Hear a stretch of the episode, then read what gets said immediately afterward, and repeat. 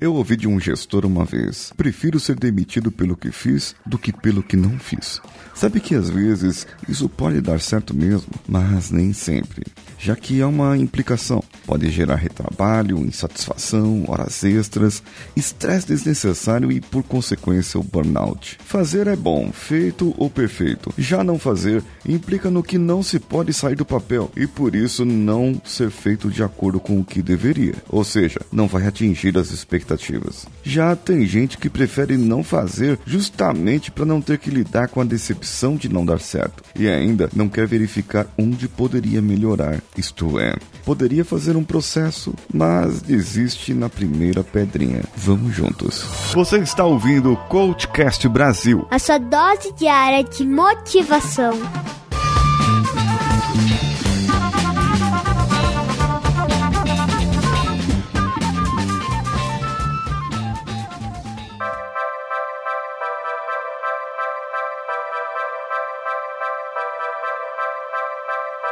Todos os processos da nossa vida, todos os momentos onde nós interagimos com outras pessoas requerem algum tipo de relacionamento e algum tipo de ação. Bom, essas ações são de acordo com o que você faz, a não ser que você esteja enfrentando algum problema psicológico, alguma psicopatia em que você esteja querendo não fazer coisas, esteja procrastinando demais e talvez tenha alguns acessos ou, digamos, picos de ansiedade numa frequência muito maior do que seria o normal para uma pessoa e você acaba então não fazendo. E o seu corpo diz: é melhor a gente ficar quietinho aqui, é melhor não fazer nada, é melhor deixar quieto. Bem, se você está tendo um caso desses, procure um psicólogo, procure um terapeuta que poderá te ajudar com isso. Mas agora, se você não está tendo esses acessos de síndrome de burnout, ansiedade ou outro tipo de sintoma que te leve à psicopatologia, vamos aqui acompanhar algumas maneiras que você pode colocar em ação aquilo que você deveria. Tem gente que tem um senso de urgência tão grande que prefere ir fazendo as coisas sem depender dos outros e sem planejamento. Vamos fazer do jeito que dá e dá certo. E é o típico brasileiro mesmo. O brasileiro acaba fazendo isso muitas vezes. E vemos isso pior em gestão, em processos onde exigiriam um acompanhamento. E esse gestor acaba cobrando de outras pessoas que o acompanhamento seja feito. É, eu já falei que é para fazer, do jeito que eu disse que é para fazer. Então, eu quero que seja feito. Bem, só que não é bem assim, sabe? Pode ser que eu gere retrabalho. Pode ser que eu gere revisões e revisões. Pode ser que o prazo acordado não seja o melhor prazo para se trabalhar. Pode ser que eu precise rever algumas coisas. Pode ser que eu precise replanejar. Mas o mais importante de tudo isso é começar a fazer. Essa é a principal importância num processo. Se você não começar a fazer, nunca vai sair do papel. Sempre vai querer melhorar no papel, melhorar no papel, mas como não começou a fazer, como eu vou saber o que melhorar? Como eu vou saber então que ponto eu tenho que atacar? Como eu vou medir as variáveis do processo se o processo não está rodando lá, não está sendo medido na minha empresa? Sabe, o pessoal de softwares, eles fazem isso muito bem. E se você você da área de software e eu estiver falando alguma besteira, deixa aí o seu comentário. O pessoal da área de software, eles planejam, planejam, estruturam, fazem uma gestão de processo, uma implantação e depois de alguns meses eles colocam a plataforma em teste. Vai lá e testa, testa, testa com um, com dois, com três, com vários tipos de usuários diferentes, idades diferentes até que o produto seja lançado.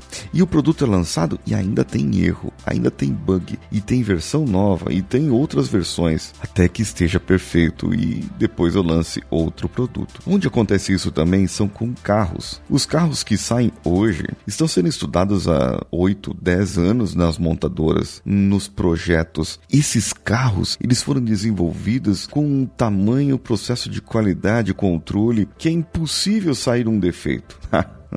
Mas sai. E é por isso que tem recall por aí. Por isso que nós vemos de vez em quando aí na televisão que os clientes com o produto tal, da série tal até tal, devem se encaminhar a uma concessionária para averiguar alguma coisa. Então eles vão lá e consertam a peça que tinha dado problema e provavelmente aquela peça que tinha dado problema poderia até matar alguém. Geralmente está envolvido nesse caso segurança.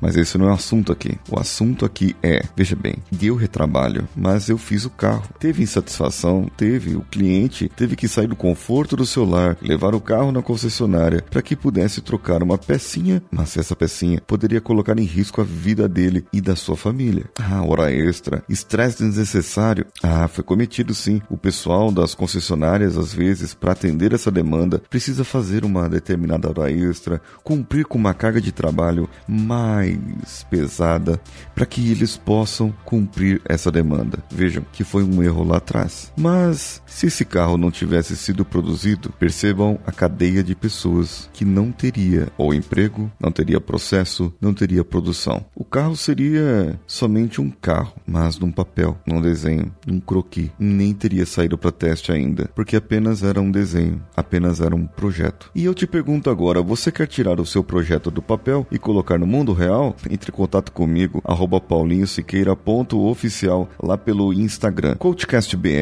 é a nosso arroba em todas as outras redes sociais e você pode interagir conosco por lá e você pode compartilhar esse episódio com seus amigos, parentes, irmãos, familiares, grupo da tia no WhatsApp. Você pode mandar o link direto do Spotify, do Deezer, do Castbox, do iTunes ou do nosso site coachcast.com.br. E você me encontra também no youtube.com barra Paulinho Siqueira. Eu sou Paulinho Siqueira. Um abraço a todos e vamos juntos.